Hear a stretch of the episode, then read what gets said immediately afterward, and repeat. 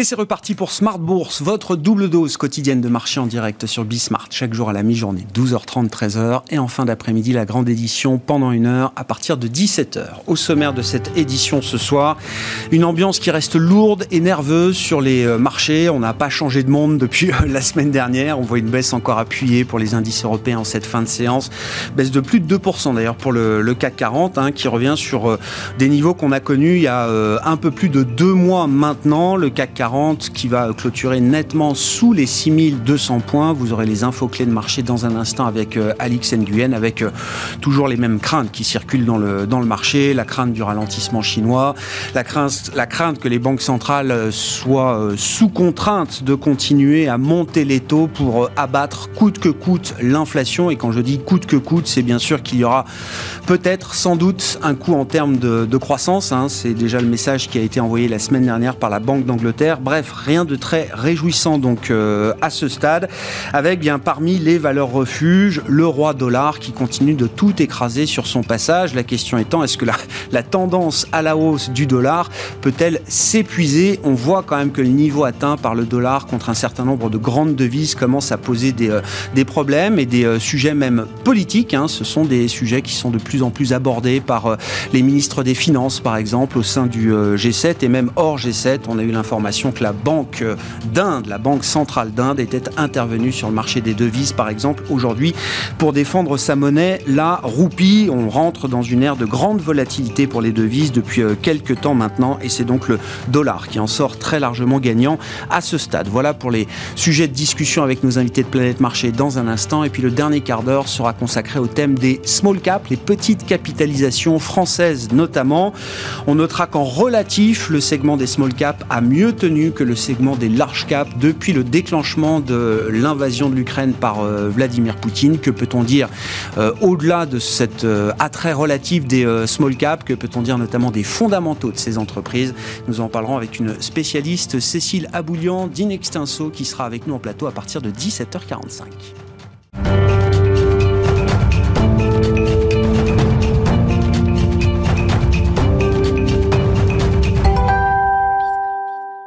Et le mois de mai commence euh, bel et bien de la plus mauvaise des manières. Après une semaine compliquée déjà la semaine passée, cette nouvelle semaine débute avec une baisse de 2% pour le CAC 40. Les infos clés avec Alix Nguyen. C'est une quatrième journée de baisse consécutive pour le CAC. On relève que l'Eurostock 50 se trouve lui aussi mis à mal.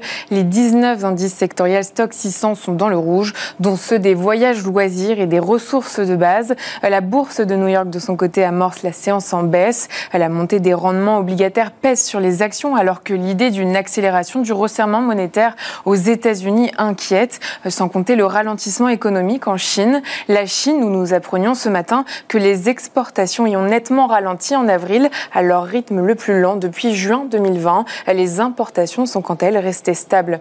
Le Nasdaq, qui connaissait vendredi une cinquième semaine de baisse consécutive, la plus longue série hebdomadaire de pertes depuis le quatrième trimestre 2012, recule encore.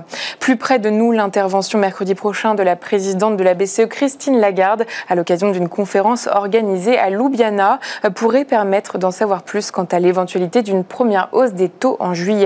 Du côté des entreprises, la saison des résultats touche à sa fin. 90% des sociétés américaines cotées et 75% de leurs homologues européennes ont désormais publié leurs chiffres trimestriels. Dans l'actualité des sociétés françaises, Delphigen Industries publie au titre des trois premiers mois de 2022 un chiffre d'affaires de 102,2 millions d'euros en croissance d'1,9%. On relève aussi une annonce d'Air Liquide selon laquelle l'entité va s'associer au groupe industriel belge belge, l'Ouest, avec pour objectif le lancement d'un projet de décarbonation de la production de chaux dans le nord de la France. Et puis euh, Alstom annonce avoir remporté une commande de près de 2,5 milliards d'euros auprès de l'opérateur des chemins de fer du Land de Bade-Württemberg dans le sud-ouest de l'Allemagne. Son titre progresse nettement. Demain, le principal indicateur économique du jour sera celui du climat des affaires en Allemagne. Côté valeur, EFH fera le point sur son activité du premier trimestre. Tendance, mon ami, chaque jour à 12h30 et 17h, les infos clés de la journée sur les marchés avec Alix Nguyen dans Smart Bourse sur Bismart.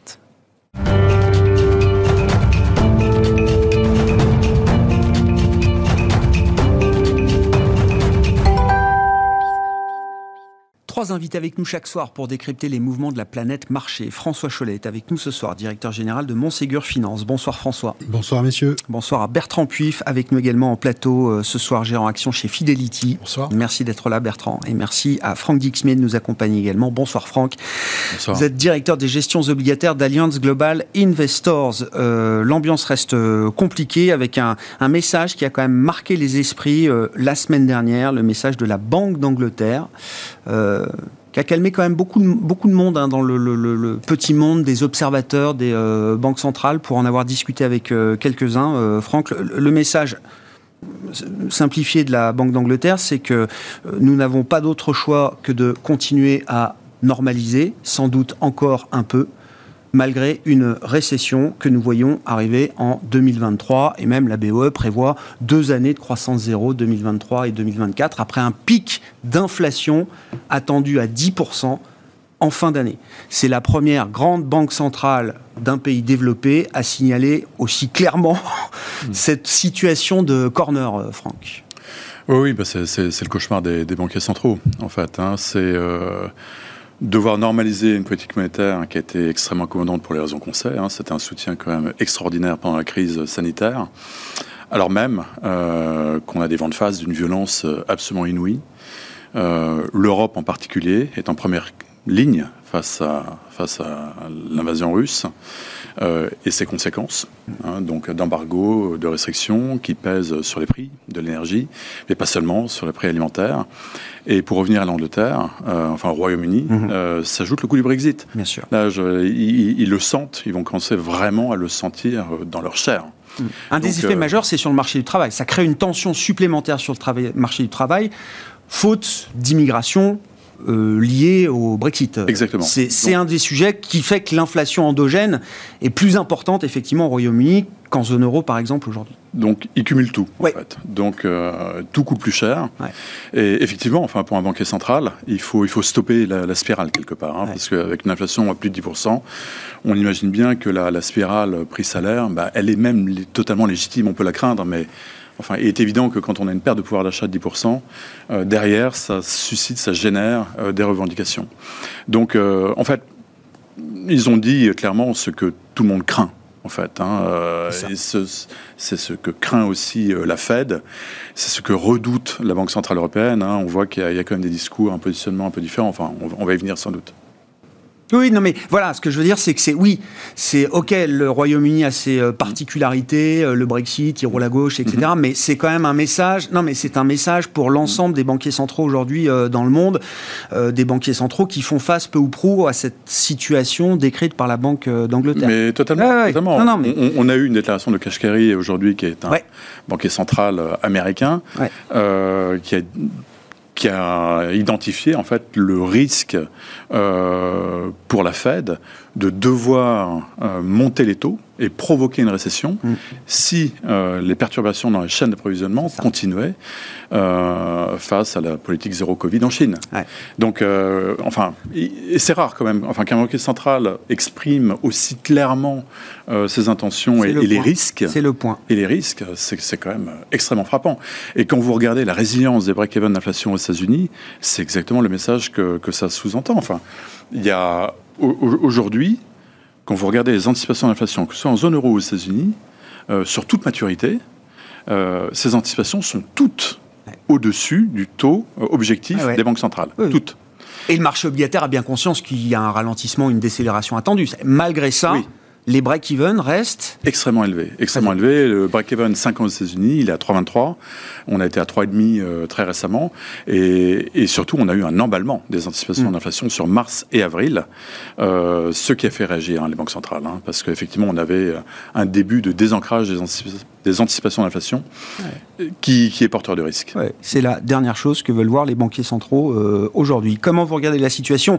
Elle n'est pas nouvelle, mais euh, évidemment, c'est le sujet euh, permanent de, discussion et qui guide d'ailleurs l'ensemble des dynamiques de, marché, y compris sur les marchés actions. Est-ce que les banques centrales donnent le sentiment d'être en train de, perdre le contrôle d'une certaine manière, Bertrand? Bah, Oui, clairement. Et puis, je veux dire, on parlait tout à l'heure de, potentiellement une récession avec zéro.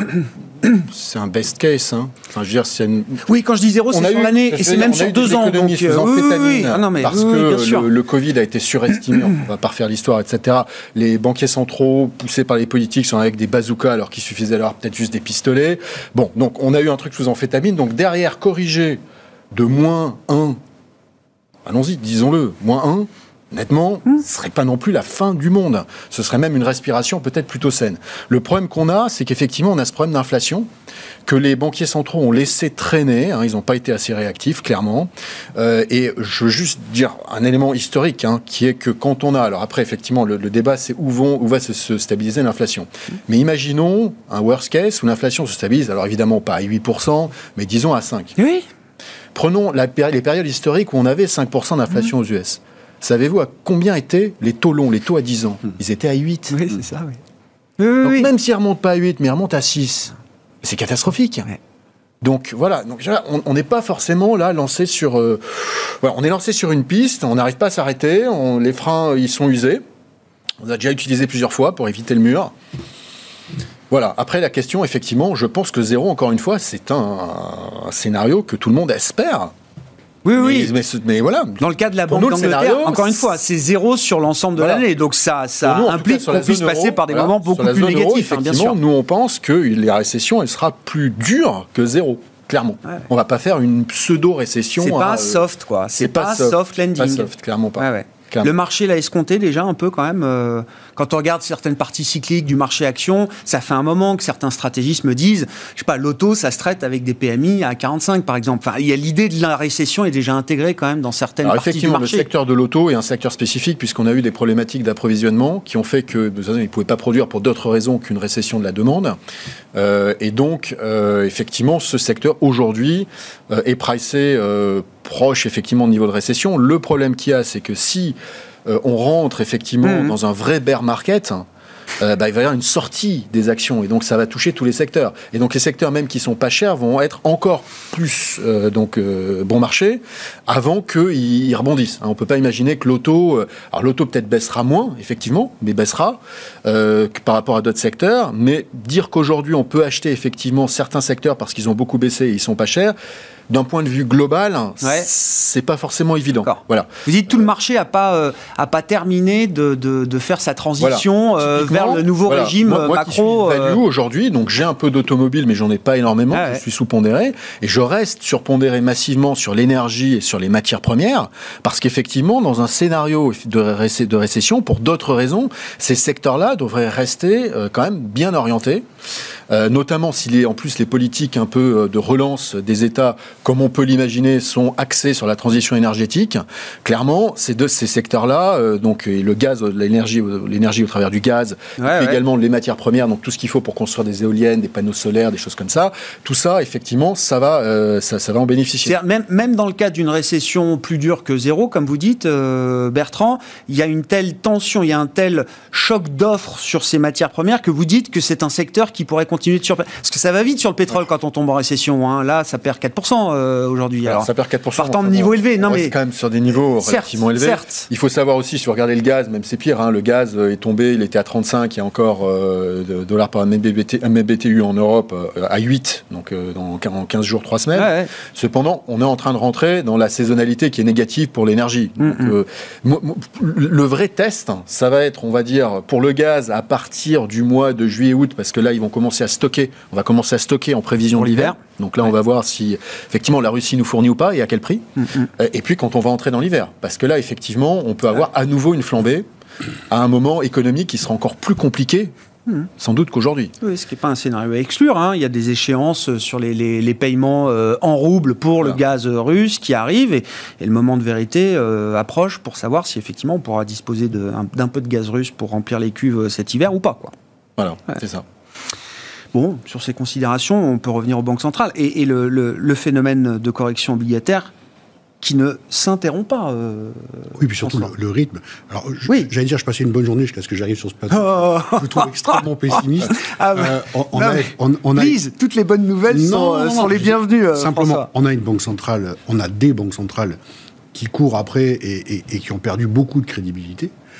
Il n'empêche, on ne peut pas leur demander tout et n'importe quoi. Alors, on avait tendance sur les marchés à admettre qu'il y avait un put général qui était celui des banques centrales effectivement, remonter les taux pour une banque centrale, qu'elle soit américaine ou européenne, fera pas plus de livraison de gaz, ne débloquera pas le, canal de Suez s'il est bloqué, et ne libérera pas les ports chinois qui sont, euh, qui, sont bloqués. Donc, la Banque centrale ne peut agir qu'à la mesure de moyens qu'elle a, qui sont conséquents, mais qui ne peut, elle ne peut pas lutter contre cette forme d'inflation-là qui nous arrive et dont les répercussions commencent à se sentir un peu partout.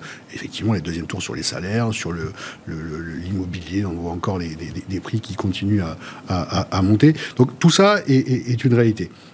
Il n'empêche que le rythme de hausse de taux qu'on a vu et le crack qu'on voit sur les marchés euh, du crédit euh, sont assez inédits. Mm. Euh, on, blaguait avant l'émission de, de mon âge, objectivement, c'est deux fois l'ampleur de ce que j'ai connu en 94 et en trois mois, pas sur une année. Donc c'est massif ce qui, ce qui se produit.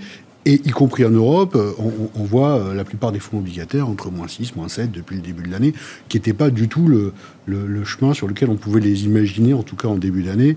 Euh, on aurait imaginé peut-être en fin d'année, mais avec le portage qu'on avait en termes d'auto, ça aurait quand même permis de, de, faire une, une, addition un peu moins douloureuse. Là, l'addition, elle, elle, elle, fait très mal. Et quand vous avez des, des profils de gestion, on va dire, un peu équilibrés, je me retrouve aujourd'hui avec quasiment autant de contributions négatives liées aux poches obligataires poches actions eh bah j'avais très bien, bien C'est quand même euh, significatif euh, dans les, comptes rendus qu'on peut envoyer aux clients de montrer que même si on a été euh, assez prudent et qu'on a plutôt bien alloué avec des typologies de gestion value qui ont largement surperformé les, les premiers mois de cette année, si on avait plutôt surpondéré les États-Unis et pas forcément le, le Nasdaq, si on avait on arrivait à faire des choses. Là, sur la partie obligataire, ben, on n'arrive même pas à rattraper sur la partie obligataire en dollars ou internationale, parce que là aussi, on se fait rattraper. Euh, les gains de change sont perdus euh, par, par les performances des, sous-jacents. Et puis sur la partie euro, ben, je vous dis, les performances à moins 6, moins 7, euh, quand c'est un, tiers de la constitution d'un portefeuille équilibré aujourd'hui, c'est assez compliqué à, à rattraper. Donc on a un marché qui est effectivement difficile qui pour moi n'est pas totalement déraisonnable dans ses mouvements. Euh, les corrections se font quand même encore en bon ordre. Il n'y a pas de, je, ne vois pas de, carnet vide, je ne vois pas de vent de panique, je ne vois pas ce, ce que je disais en titre. Du stress, oui. Il y a du stress. Pas de panique. Et il y a des départs en ordre rangé de certains secteurs, de certains arbitrages euh, que, l'on voit. Euh, je dirais que ce qui a été le plus pénalisé et qu'on retrouve, c'est tout ce qui était avec des PE élevés, qu'il s'agisse des valeurs technologiques, mmh. qu'il s'agisse des valeurs de luxe, des valeurs de croissance, tout ce qu'on peut qualifier de sur cette typologie-là et c'est bien naturel parce que leur sensibilité à une hausse des taux dans les modèles de valorisation, elle est critique. C'est très cohérent. 1% de hausse de taux euh, dans, les, dans un calcul de DCF, c'est majeur euh, quand on applique le discount. Euh, et, en revanche, sur la partie, on va dire, un peu plus value, si tu es l'automobile, mais enfin, je veux dire, les, taux d'intérêt sur un Peugeot qui se paye trois fois et demi les, les bidas, ça n'a pas vraiment un impact direct pour, l'investisseur. Donc c'est plus une appréciation d'un niveau de risque sur l'économie et, sur la capacité à, à délivrer. Donc on a un marché qui réagit de manière assez cohérente. Et euh, le sentiment, c'est que, ben, oui, cette fois-ci, peut-être qu'on ne peut pas se retourner exclusivement vers les banques centrales pour trouver une solution. Ah, je vous le confirme. Il va falloir qu'on se débrouille un petit peu euh, avec les moyens du bord. une autre ceinture de sécurité, là. Oui, bah, dans ces cas-là, il n'y en a pas 36, c'est la valeur des actifs que, que vous possédez et leur qualité. Ah Donc, euh, peut-être revenir vers des entreprises qui peut-être un peu moins de croissance, mais beaucoup plus de visibilité, qui ont euh, euh, la capacité à, retranscrire les hausses de prix, qui ont la capacité à adresser de manière internationale un certain nombre de clients importants, de façon à pouvoir bénéficier des différences de croissance qu'on va pouvoir retrouver sur les différentes zones. Bref, peut-être que ce sera le retour vers de la qualité entre guillemets, à, prix raisonnable. Mmh. Et, on commence à retrouver un grand nombre d'entreprises qui retombent dans ces poches-là, euh, y compris si on corrige les multiples de, la remontée des taux et, d'une prime de risque euh, euh, qui commence à redevenir payée sur le marché.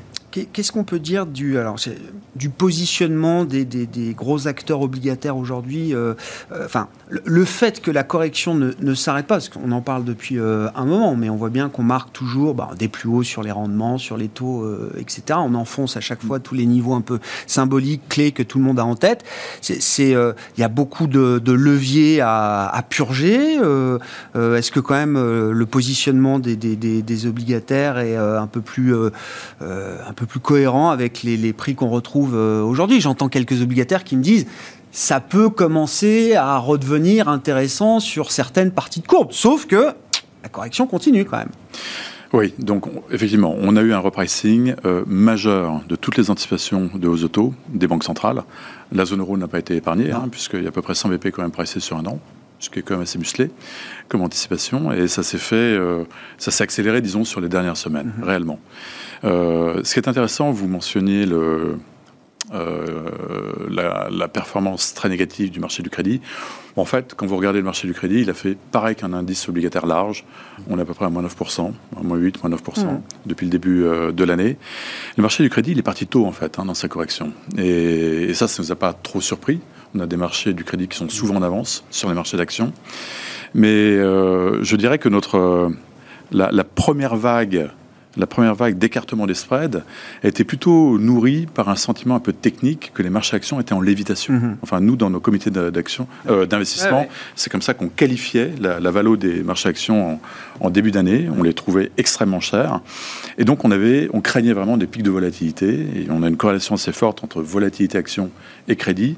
Et c'est aussi pour cette raison qu'on était short massivement sur le crédit. Hmm. Maintenant, ce sont les fondamentaux qui, euh, qui rattrape les éléments techniques. Et là, ça devient un peu plus sérieux. Parce qu'aujourd'hui, quand vous regardez les niveaux des spreads, on est sur, des niveaux qui correspondent à des récessions, hein, historiquement. On a, on a à peu près 5,5 de rendement sur un univers high yield européen, pour une version relativement courte, hein, de, de 4 ans. On a 2,30 de rendement sur un univers euh, investment grade. Et euh, bon, il faut ramener ça à des niveaux de spread, hein, mais encore une fois, au niveau des spreads, on est sur des niveaux de récession. Mais ce que ça nous dit aussi, euh, c'est qu'on a énormément de difficultés à, mettre un cadre sur, euh, sur ce qui nous attend en termes d'évolution macroéconomique. Et on sous-estime, sans doute encore aujourd'hui, l'impact inflationniste et l'impact récessif de tout ce qui est en train de se passer et tout ce qui va se passer. Si on parle d'un embargo sévère sur, euh, sur le pétrole russe, euh, le baril, il ne va pas rester là où il est. Hein. Mmh. Et euh, si vous stressez un peu dans, vos scénarios un prix du baril à 200, 250 dollars, peut-être en pic, sachant que ça, c'est le prix de base, après quand vous prenez les composantes les plus raffinées, euh, vous arrivez à des taux euh, d'inflation potentiellement extrêmement élevés. Et donc, et ça c'est une taxe directe euh, sur le consommateur, c'est c'est extrêmement stressant pour les investisseurs. Et donc là, on a une boucle récessive qui s'enclenche et qui peut être extrêmement sévère. Et c'est ce que le marché du crédit nous dit aujourd'hui. donc, on est encore très très méfiant. Oui, oui, je comprends. Peut-être qu'à ce stade, il y a une, anticipation mal calibrée euh, de la part du marché du crédit, ou peut-être qu'effectivement, c'est un indicateur euh, avancé. On, est sorti de la phase de déni total euh, complète d'il y a quelques mois, mais vous dites il y a encore un peu de chemin à faire peut-être pour être, être cohérent avec la l'éventail des prévisions des grands ah organismes des, ou des grandes contreparties, les Goldman et autres. C'est assez édifiant en fait. On a un univers des possibles qui est très large. Et, juste sur la fonction de réaction de la BCE, c'était un commentaire qui était fait par Joachim Nagel, le patron de la Bundesbank, au lendemain justement du, du message délivré par la Banque d'Angleterre je puis dire, il y, a, deux choix. Vu, la situation décrite euh, par la, Banque d'Angleterre, la, BCE va se dire oulala, là là, il faut que je sois euh, prudente parce que moi, je suis aussi dans une situation compliquée. N'y allons pas trop vite, n'y allons pas trop fort. Non, c'est évidemment hmm. la conclusion inverse qui est tirée par le patron de la Bundesbank. C'est la fenêtre de tir est déjà en train de se refermer. Il faut y aller le plus vite et le plus fort possible. C'est ce que vous comprenez aussi. Euh c'est ce que je comprends et c'est ce que je, je souhaiterais. Oui, euh, parce que cette séquence est absurde. Euh, lier les hausses auto à l'arrêt des achats d'actifs, c'est absurde. On ne traite pas la même chose avec des achats d'actifs et des, et des hausses auto. Hmm. on pourrait développer. Oui, oui. Oui, mais je n'ai pas l'impression qu'ils remettent en cause la séquence. Euh, pas à ce stade. Pas à ce stade. Prochaine réunion le 9 juin. sur les marchés actions, encore une fois, Bertrand, alors le, le thème de l'énergie, ok. Euh, jusqu'à quel, jusqu'à quel point est-ce qu'on on, prend le, le, risque de voir une partie des profits de ces groupes captés par euh, l'action publique, pour dire euh, les choses Non, mais ça rentre en compte quand même dans le cas d'investissement aujourd'hui, j'imagine. C'est-à-dire que les profits des, des, sociétés pétrolières, à un moment donné, une super taxe. Pétrolières, énergétiques, fossiles, renouvelables ou autres tous les gouvernements en Europe sont en train de regarder des taxes. Euh, je crois qu'il y a déjà une surtaxe qui a été euh, maintenue, voire prolongée en Italie par euh, Mario Draghi. il y a des discussions en Espagne avec Iberdrola, etc. Enfin, on voit bien qu'il y a une pression politique là qui s'agite autour de ces groupes. C'est vrai qu'une taxe comme ça pourrait, pourrait arriver. Hein. Après, je ne pense pas qu'elle soit très importante. Pourquoi? Parce qu'aujourd'hui, les groupes énergétiques, en particulier dans le pétrole et le gaz, sont les premiers à investir dans la transition énergétique. Donc si vous voulez taxer de manière disproportionnée, alors qu'un élément fondamental, encore une fois, à mon avis, des plans de relance futurs qu'on verra, et qui est déjà un plan aujourd'hui hein, dans le, de, soutien aux économies, hein, qu'il a été pendant le Covid, c'est effectivement la transition énergétique. Les premiers acteurs sont les compagnies pétrolières mmh. et, et gazières. Donc, bon, les surtaxer, et de toute façon, ça ne fait pas disparaître le problème, puisque le problème, c'est les politiques qui l'ont créé avec cet embargo euh, vis-à-vis d'un certain nombre donc, de, matières premières, dont du pétrole et du gaz russe. Euh, et, vous avez en fait des, des grosses, grande complexité dans toute la chaîne, en fait, puisqu'il n'y a pas. On regarde le brut, mais en fait, il faut regarder les produits, puisqu'on consomme des produits. Oui, Regardons le diesel aujourd'hui. Le diesel est quelque chose qui est clé dans l'économie, hein, puisque euh, on sait que dans la construction, on utilise du diesel, tous les taxis utilisent du diesel. Le diesel est encore très important, notamment en Europe. c'est vrai qu'on est en sous-raffinage en Europe du diesel, mais ce qu'on raffine en Europe, c'est du pétrole russe pour faire du diesel. Et donc aujourd'hui, on est dépendant encore plus des US euh, pour leur diesel, hein, puisque consomment moins de diesel que ce qu'ils produisent. Sauf que euh, le, ce qu'on appelle le crack spread, c'est-à-dire qu'en fait la, ce que, ce la marge que vous avez en plus du prix du brut pour raffiner du diesel, elle est passée aux États-Unis sur les quatre derniers mois de 15 dollars à 60 dollars. Voilà. Donc aujourd'hui, si je veux un baril de pétrole raffiné en diesel, je vais payer le prix du baril autour de 100 dollars.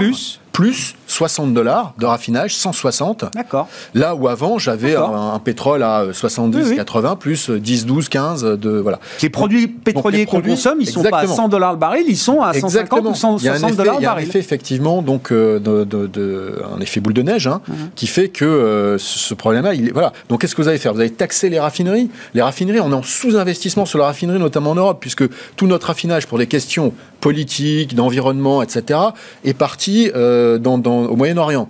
Donc, euh, et, ce qui se passe, en plus, ce qui, est encore dingue, et on, permet, ça permet de rebondir sur euh, le, fret et donc la congestion et les problèmes de logistique, c'est qu'aujourd'hui, vous avez une pénurie de tankers pour transporter ces produits raffinés. Euh, puisque on n'en voulait plus donc euh, des, des, tankers, les produits raffinés, bon, là, c'est pas bien, etc.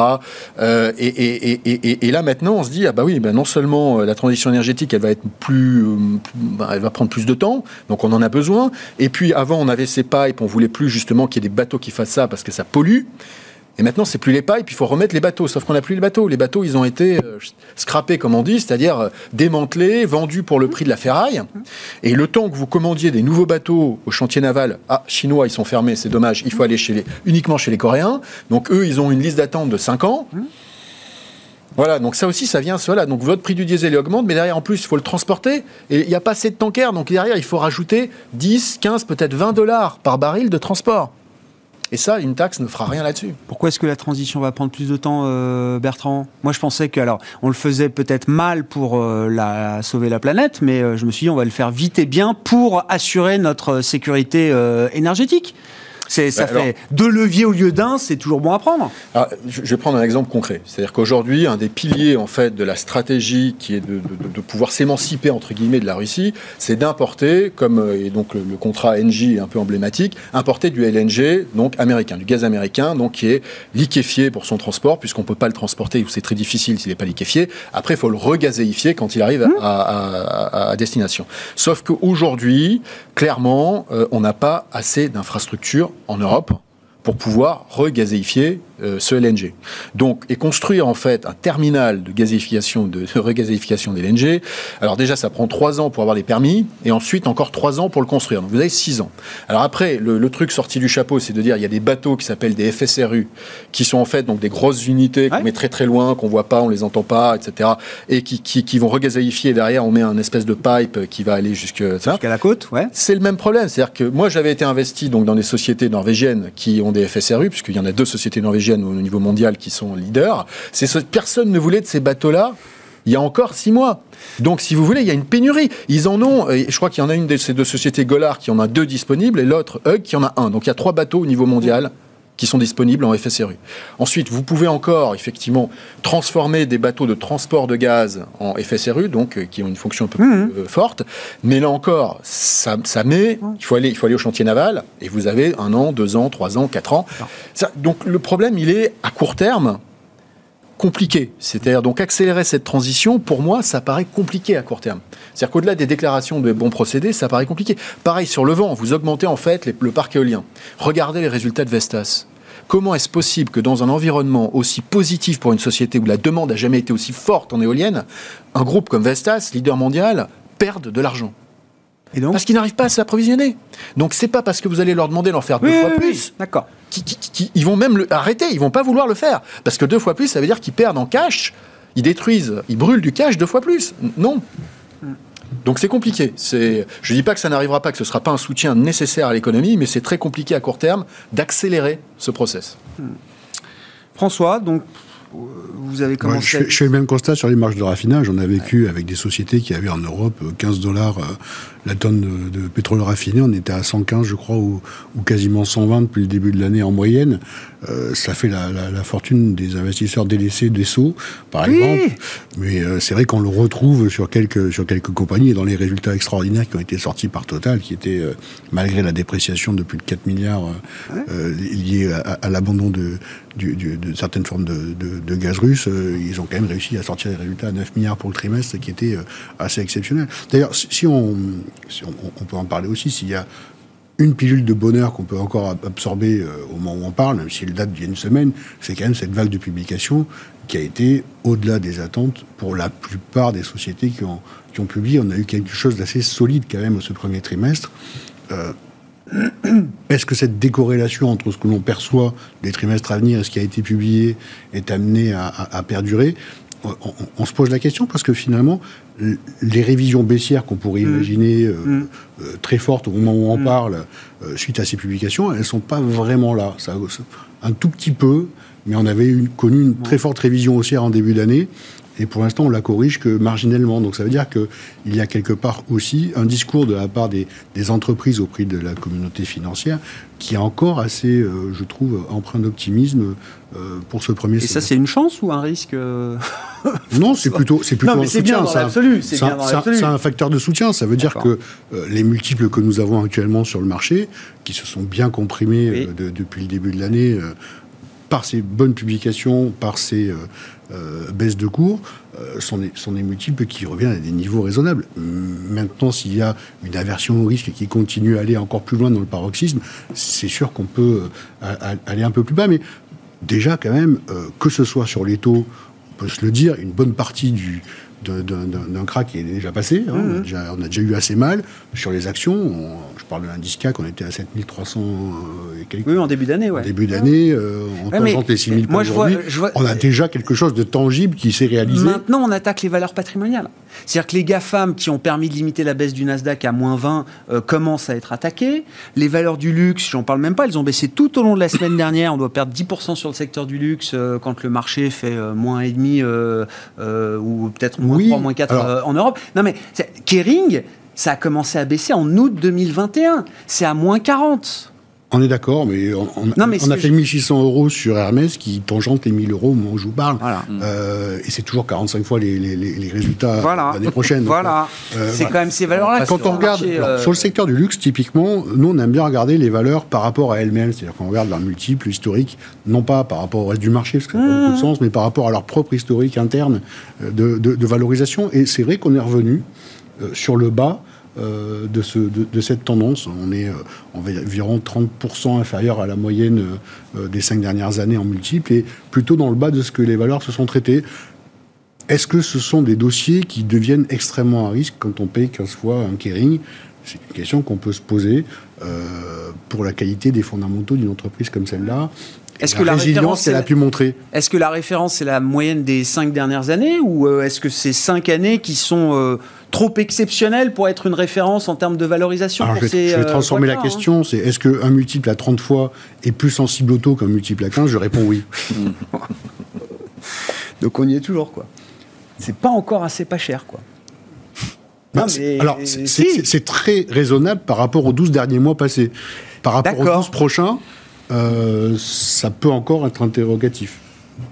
Comment on défend l'intégrité de la zone euro? Parce que ça, c'est quand même aussi le sujet pour la BCE, si je reviens aux banques centrales. C'est un énorme sujet. Euh, Et on va, il faut abattre l'inflation, il faut éviter la chute de l'euro parce que c'est de l'inflation importée, euh, etc.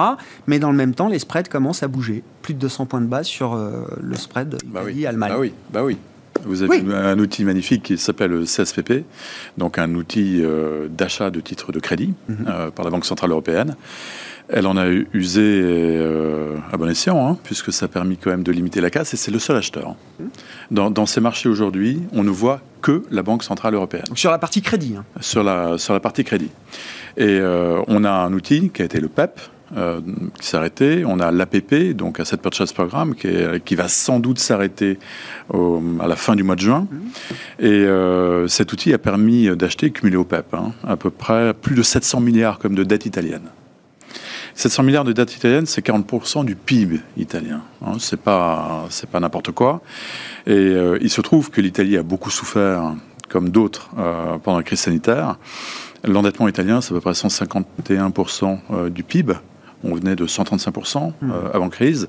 Donc, détérioration euh, très significative euh, de la position budgétaire italienne.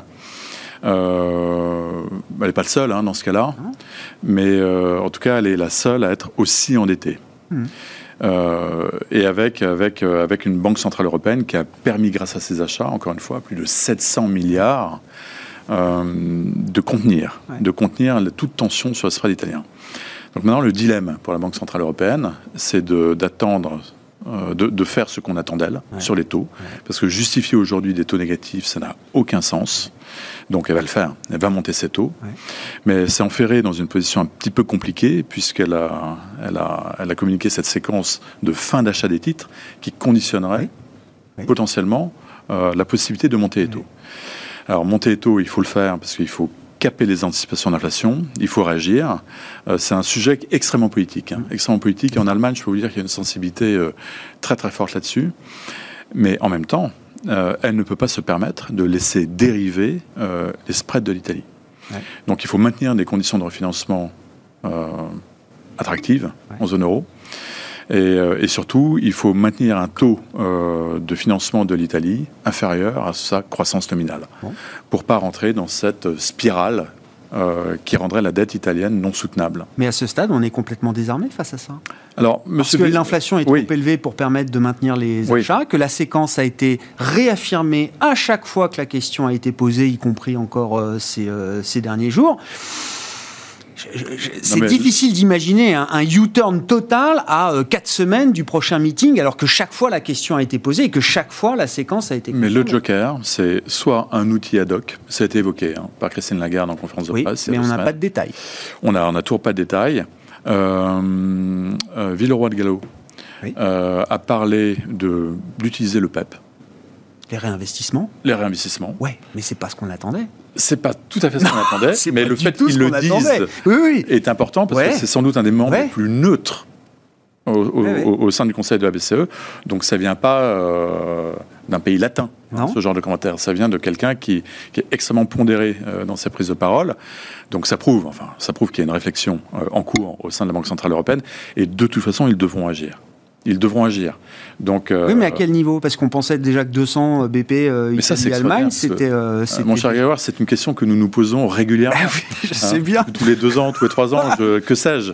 Mais euh, on parle de niveau de douleur. C'est quoi le niveau de douleur du, spread BTP Bund qui va quand on a euh, quand on a 7-8% d'inflation. Bah, déjà, c'est ça la nouveauté. C'est des mots. Donc les mots vont venir. avant avant l'outil, ça va être des mots.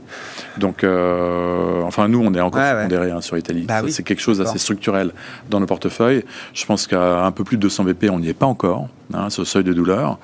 Euh, mais quelque chose autour des 300 BP, oui, je pense que ça pourrait déclencher des choses. On verra. Hein. Vendredi, François Villard-Gallo dit qu'il n'y a pas besoin de donner de détails spécifiques pour l'instant sur un arsenal anti-fragmentation en zone euro. C'est le genre de propos qui laisse entendre que soit effectivement il y a quelque chose qui se prépare, soit il n'y a rien qui est prêt pour l'instant. Moi, je ne parierai pas contre la BCE. D'accord non, mais tous les investisseurs qui ont parié contre la BCE ont perdu. Donc, euh, non, il faut retenir des leçons quand même. Elle met du temps, mais à la fin de la journée, elle prend finalement la bonne décision. Elle a été extrêmement créative. Oui, oui, Bon, sur les marchés actions, pour finir, donc effectivement, c'est positionnement value aujourd'hui. Il nous reste l'énergie, euh, ressources de base euh, en général. Euh, vers quoi d'autre est-ce qu'on a envie de se tourner, Bertrand? Alors, Les banques, ça a lâché. Alors il y a les banques, mais au sein des financières, nous on regarde particulièrement l'assurance. Ouais, d'accord. voilà, donc évidemment, donc l'assurance vie, la, partie vie est plutôt donc positivement impacté par euh, la pontification de la courbe des taux. Euh, ensuite, on a euh, même la partie, sous les dommages, on se rend compte que même au travers d'une récession, alors évidemment, c'est touché pareil, hein, s'il y a moins de voitures assurées, c'est sûr que c'est moins intéressant, mais c'est quand même des business qui sont plutôt défensifs et qui aujourd'hui traitent, regardons AXA, traitent à voilà, un simple chiffre en termes de, PER. Hein. Donc c'est vrai que c'est vraiment pas cher. Donc, euh, pour des bilans qui sont, euh, qui sont par définition sains, hein, puisque depuis la dernière crise financière, on les a pas laissés respirer mm. de ce côté-là. Donc, on est à des, euh, des, des, des Solvency 2, des ratios de Solvency 2, qui des ratios qu'on regarde, qui sont, ceux qui ont été publiés récemment, hein, ont été plutôt en haute fourchette. Bah, ceux d'AXA, visiblement, vendredi, ont un peu gêné le marché. J'ai vu que c'était quand même sur ces considérations de, de, de, Solvency 2 que le titre avait été quand même bien, bien attaqué. Là, pour le hein. coup, vous avez, vous avez toute une autre série où c'était le contraire. Et pour le coup, là, on est vraiment à la. On peut pas dire que AXA soit aujourd'hui euh, la société ah. qui soit la, plus à risque. S'il y avait, voilà. C'est vraiment la marche. Si on se pense vraiment dans une perspective de récession, le secteur dans son ensemble, euh, devrait être quand même plutôt défensif. Euh, alors après, moi, la vraie question que j'ai aujourd'hui, c'est sur la les, pharma, parce que la pharma, c'est effectivement défensif. Ça a été quand même pas mal joué par beaucoup de beaucoup d'acteurs. On a des titres qui restent pas chers, euh, comme Sanofi, mais on en a d'autres qui sont extrêmement chers, comme Novo Nordisk. Hein. Là, on est sur des 35 fois. Donc aujourd'hui, vous avez Netflix, Netflix qui traite à 20 fois, quand Novo Nordisk traite à 35 fois. Donc le diabète, diabète à 35 fois, Netflix, que tout le monde connaît, à 20 fois bon, ça commence à être un petit peu quelque chose qui, euh, qui, qui, qui, nous, nous, est un petit peu un red flag, entre guillemets, sur ce secteur. Donc, on, voilà, on a un gros, gros stock picking au sein de, au sein de la pharma pour cet aspect défensif. Et on a effectivement, on peut aller chercher donc des sociétés un peu comme de distribution euh, euh, comme, comme Carrefour. Hein. Alors, évidemment, pas distribution spécialisée, hein, des choses très peu cycliques. voilà, qui sont plus dans l'angle défensif. Encore une fois, moi, je n'ai pas actionné aujourd'hui à 100% le levier défensif. Mm. Je pense que c'est trop tôt pour le faire. Euh, voilà. Maintenant, euh, voilà, je reste très fortement pondéré, comme je l'ai dit, sur l'énergie, sur les matériaux de base, sur l'assurance au sein donc des financières. Euh, et voilà. Et bon, je regarde effectivement aussi quelques dossiers de consommation un peu plus euh, cycliques, qui aujourd'hui effectivement la consommation discrétionnaire. Mais on parlait du tourisme. Euh, enfin, on constate tous, on est à 500 mètres des champs, on constate tous qu'il y a du monde sur les Champs Élysées en ce moment, et que les réservations normalement sont regardez les multiples. on dit voilà, les multiples sont faibles, mais c'est parce que les earnings sont trop élevés, etc. Même si vous coupez les earnings de 50%, vous restez sur des multiples qui sont à la moyenne historique. Donc voilà, ça prouve quand même qu'il y a hmm. aujourd'hui donc un travail qui a été fait par le marché. Encore une fois, si on a des chiffres de récession, tout va baisser, mais voilà, peut-être que ça baissera moins parce que ça a déjà beaucoup baissé.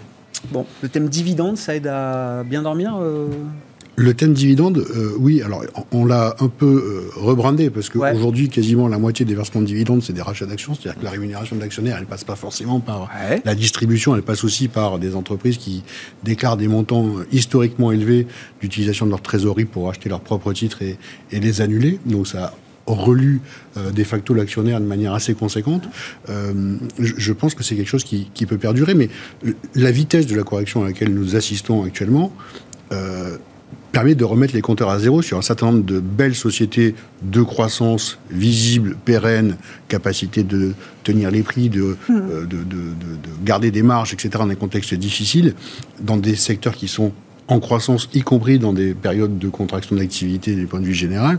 Et là, ça redevient achetable. Et donc, euh, ça va très vite. Euh, c'est vrai que plus le marché va continuer dans cette sanction-là, hmm. plus on va retrouver ce qu'on avait perdu, des opportunités sur des belles valeurs de qualité. Et je crois que indépendamment des styles, euh, aujourd'hui, la, vraie réponse, c'est la qualité, c'est-à-dire trouver des entreprises sur lesquelles on est capable de justifier qu'à 5 ans, elle est non seulement présente, mais bien plus grosse qu'elle n'est aujourd'hui, et avec des fondamentaux, euh, euh, je dirais, de, les plus possibles loin de cette vieille économie qu'on pressentait mourir il y, a, il y, a, quelques trimestres et qui renaît de ses cendres aujourd'hui. Mais pour combien de temps, je ne sais pas, parce que l'énergie, c'est vrai que c'est euh, quelque chose qu'on imaginait euh, euh, dans des contextes bien plus difficiles il, y a, il, y a, une année. Bon, là, il y a quelque chose peut-être de séculaire autour de l'énergie. Puis je reprends l'exemple de Netflix. Quand Netflix était au plus bas depuis des années, un titre comme Marriott, par exemple, emblématique de l'hôtellerie, est au plus haut historique. Voilà, donc c'est la reprise en cas, mais inversée par rapport au cas de, au cas de 2020. Merci beaucoup, messieurs. Merci d'avoir été avec nous. Au terme d'une séance compliquée, un moins 2,75% pour le CAC ce soir euh, à l'arrivée. Hein, la sanction euh, s'est encore alourdie dans les dernières minutes de cotation. François Cholet, DG de Montségur Finance, était avec nous en plateau aux côtés de Franck Dixmier, directeur des gestions obligataires d'Allianz Global Investors, et de Bertrand Puif, gérant action chez Fidelity.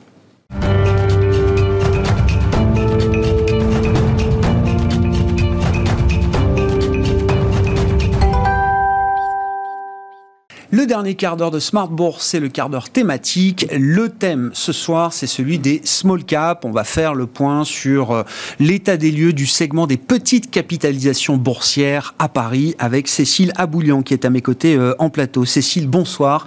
Ravi de vous retrouver. Vous êtes aujourd'hui directrice Equity Capital Market d'Inextinso pour la partie finance et euh, marché et vous suivez toujours de manière précise le segment des petites capitalisations à Paris notamment euh, de manière un peu générale, là, si on dresse la, toile de fond du segment euh, small cap, bon, évidemment, ça baisse, hein, tout baisse de toute façon euh, en ce moment, donc les, small cap n'échappent pas, à cette tendance. Ce qui est intéressant peut-être dans la, séquence récente, si on prend le, déclenchement de l'invasion de l'Ukraine comme un, point de départ d'une nouvelle séquence, donc 24 février dernier, jusqu'à aujourd'hui, vous dites c'est une période pendant, pendant laquelle les, les small caps ont plutôt baissé, mais mieux tenu que les grandes valeurs. C'est ça, euh, Cécile Oui, absolument. Si on regarde dans le détail, en fait, depuis le début de l'année, euh, les small caps sont perdus bah, 15% avec la baisse d'aujourd'hui. Euh, c'est-à-dire, on regarde l'indice CAC Small, mhm. lorsque le CAC 40 perd environ 14%. Mhm. Et avant le déclenchement de la guerre en Ukraine, le CAC Small avait déjà enregistré environ 60 à 70% de sa baisse, quand le CAC 40 avait enregistré 30 à 40% de sa baisse. Mhm. le, le facteur principal, c'est le fait que d'un point de vue sectoriel, il n'y a pas de bancaire euh, vraiment euh, euh, lourde, dans, l'indice. voilà. Contrairement au, CAC 40, on a vu les provisions qui ont été passées par le Crédit Agricole, par la Société Générale, la cession de la partie russe de la Société Générale. donc ces bancaires-là qui ont pesé sur la baisse du CAC 40, le CAC Small n'en a pas pâti. dans le même temps, on se rend compte que les résultats 2021 ont été plutôt bien accueillis et ça s'est traduit dans la performance euh, pas, bonne, mais hmm. euh, relativement euh, meilleure que pour le CAC 40. Il y a 55% des valeurs qui ont communiqué sur leurs résultats 2021, qui ont communiqué quelque chose qui était supérieur aux attentes. Donc ça a porté plutôt le marché. Et dans ce même temps, on a vu que les bénéfices par action qui étaient attendus par les analystes ont été revus à la hausse de 7% entre le 1er janvier hmm. et aujourd'hui. Et ce qui est plutôt pas très naturel, généralement les analystes ont plutôt des attentes très optimistes en début d'année et les revoient progressivement à la baisse. Là, c'est pas le cas pour les CAC Small. Ils les revoient, euh, ils les revoient à la hausse. Donc, euh, ça a porté également le, euh, plutôt la résistance du segment. Et peut-être le dernier point, c'est qu'il y a certains secteurs qui sont particulièrement présents sur l'indice CAC Small et ce sont des secteurs qui ont résisté, qui se montrent particulièrement résilients avec le contexte actuel, mmh. qui est celui bah, de la hausse du pétrole, euh, qui est celui euh, de, de tension sur, euh, sur le fret, sur les matières premières, l'inflation à venir. Et dans le CAC Small, il y a un secteur qui est l'énergie qui est présent, et l'énergie aussi bien fossile, d'hydrocarbures, que l'énergie verte. Et c'est l'énergie qui est liée à l'hydrocarbure qui a particulièrement mené la danse pour ces premiers mois de 2022. On va regarder les, les secteurs en détail, mais juste une fois qu'on a dit donc baisse de 15% par rapport au 1er janvier, mais petite révision à la hausse des, euh, profits euh, attendus pour cette année 2022 pour euh, les entreprises du CAC Small. En termes de valorisation, qu'est-ce que ça donne pour cet indice des small cap françaises? On est moins cher, beaucoup moins cher que ce qu'on a été en début d'année, ou est-ce que c'est pas évident? Euh, on est un petit peu moins cher. En début d'année, on était sur euh, la moyenne euh, normale 16 à 17 fois le PE, c'est-à-dire le, la capitalisation sur le résultat net. Mhm. Donc on, est, on était sur des moyennes historiques concernant le CAC Small et on est revenu avec une légère décote qui s'exprime quand même à travers 10% de décote sur l'ensemble du marché du CAC Small. D'accord. Non, pour donner une idée, effectivement, les prix, la valorisation et puis le la surperformance relative qu'on a pu observer sur la, depuis la, période de, la guerre en, Ukraine. Si on prend les secteurs, alors effectivement, secteur de l'énergie, mm. vous dites on trouve des deux, du fossile et du renouvelable dans le, le CAC Small. Euh, bah, qu'est-ce qu'on peut dire peut-être d'ailleurs des sociétés emblématiques? Oui, effectivement, et de la performance de cette, cette partie de la, de la cote euh, des, des petites capitalisations à Paris alors l'énergie, ça représente environ 8% euh, de l'indice du CAC Small. Et sur les 5 meilleures performances du CAC Small, 3 sont liées à l'énergie. Voilà. Si on veut euh, citer euh, les deux meilleures performances, il y a ESSO, euh, mhm. qui est une filiale d'ExxonMobil à hauteur de 83%. c'est une filiale qui gère deux raffineries en France, qui a 600 stations-service, qui a communiqué sur un résultat opérationnel qui est passé de moins de 100 millions à plus de 100 millions entre 2020 et 2021. Et c'est surtout sur un effet prix que tout ce, résultat a été généré. on peut parler également de Morel et Prom, qui a affiché une performance de 100%. Euh, euh, donc, lui est plus spécialisé sur l'exploration et la production d'hydrocarbures en Afrique mm. et qui a également euh, communiqué sur un chiffre d'affaires en hausse, en hausse de 46% à la mesure de ce qu'a été l'amélioration du prix du pétrole sur 2021. Et il vient de communiquer également un chiffre d'affaires T1 en hausse de 50%. Hmm. Euh, donc c'est clairement des sociétés qui sont euh, directement reliées au prix du pétrole. Et comme on le disait tout à l'heure, il y a dans ce giron d'énergie, il y a aussi les sociétés qui sont liées aux énergies renouvelables, comme Voltalia, Hydrogène de France ou Transition Evergreen. Ça repart ça? Ça repart, ou en tout cas ça surperforme l'indice qui est négatif. Euh, pour deux sur trois sont positives, euh, et celle qui est négative est euh, meilleure que l'indice en termes de performance. Et, là aussi, on peut imaginer la, guerre en Ukraine, la crise géopolitique et tout ce que ça implique sur le, besoin d'approvisionnement de, en énergie, de sécurité énergétique. Ça a marqué un avant, un après pour ces valeurs. Alors qui s'étaient envolées en 2020, qui avaient subi un énorme contre-coup l'an dernier en 2021. On parlait de dégonflement de la bulle verte. Là, il y a au moins déjà une surperformance relative qu'on peut, euh, qu'on peut constater. Oui, et il y a un engouement qui reste là. On le voit avec euh, le lancement de l'introduction en bourse aujourd'hui de Life, par exemple. Tout ce qui est énergie verte euh, est un sujet qui reste assez défensif et qui intéresse les investisseurs aussi bien particuliers qu'institutionnels. Euh, il y a plus de, de, de, collecte aussi sur les fonds ESG. E mm. donc c'est une thématique qui est remplie, qui remplie, qui coche cette case-là et qui permet aux investisseurs de, de pouvoir collecter et de pouvoir rendre service à travers à travers ces investissements-là. Il y a un secteur qui vous intéresse aussi euh, particulièrement, Cécile. Alors, c'est le secteur de la communication euh, au sens large. Qu'est-ce qu'on trouve dans ce secteur de la communication et quels sont ou quel est le message un peu emblématique que vous euh, retenez dans ce secteur de la communication? Alors, la communication, c'est un secteur qui avait, qui s'était plutôt bien comporté, mais qui avait largement sous-performé mhm. en 2021 et qui, a, au regard des résultats qu'elles ont publiés en 2021, a réussi à à rassurer le marché. Euh, donc euh, sur euh, ce segment de la communication, il y a Hopscotch, par exemple, mhm. qui a réalisé depuis le début de l'année 64% de hausse et qui fait partie des 5 meilleures performances du CAC Small. Hopscotch, c'est une société qui est spécialisée dans l'événementiel et dans le conseil digital. C'est une société qui a publié un chiffre d'affaires en hausse de 20% à 150 millions d'euros, à plus de 150 millions d'euros, qui a affiché un résultat net qui a doublé en 2019, qui vient euh, d'afficher un chiffre d'affaires T1 en hausse de 80%. Euh, qui est doté de, de, fonds pour euh, réaliser ces acquisitions, et puis euh, qui a également un actionnaire de référence mmh. qui détient 30% de la société, qui est Reworld, qui permet également de, de, soutenir les ambitions du groupe. donc c'est une société depuis le début de l'année voilà, qui fait une très très belle performance.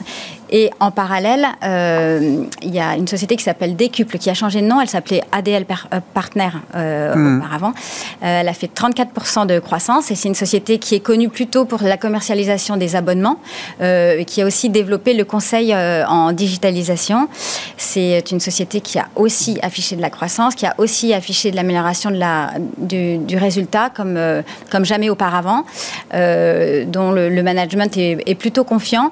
donc c'est un segment, un, micro-segment qui, qui, est intéressant parce qu'il se distingue un peu du, du reste de la cote. il y a des poches de croissance effectivement dans ce, ce, ce segment de la, de la, communication et du conseil, du conseil digital. Qu'est-ce qu'on peut dire d'un segment alors très intéressant, euh, loisirs et tourisme à un moment où on sort de la crise pandémique, euh, voilà, je le dis euh, avec prudence parce qu'il y a mm. des zones où c'est encore, c'est encore, euh, la crise sanitaire est encore une, une vraie réalité.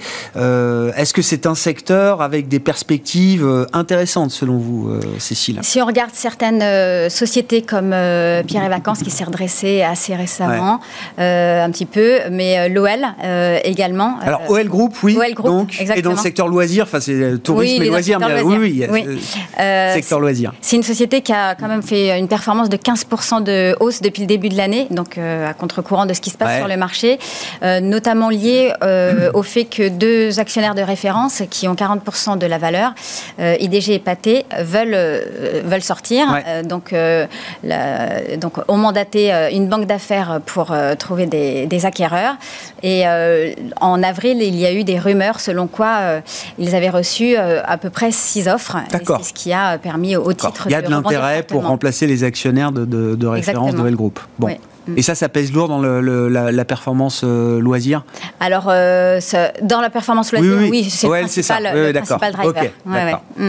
Et puis le, fameux secteur des ESN, hein, qui est un, de vos secteurs de prédilection, euh, Cécile, donc l'écosystème digital au sens large, qu'est-ce qu'on mm. peut dire? Qu'est-ce qui vous a marqué là dans les discours de, management dans ce, dans eh ce ben, secteur? mm, En fait, si on regarde la performance de ce secteur depuis le début de la guerre, après l'énergie, c'est celui qui a le mieux rebondi.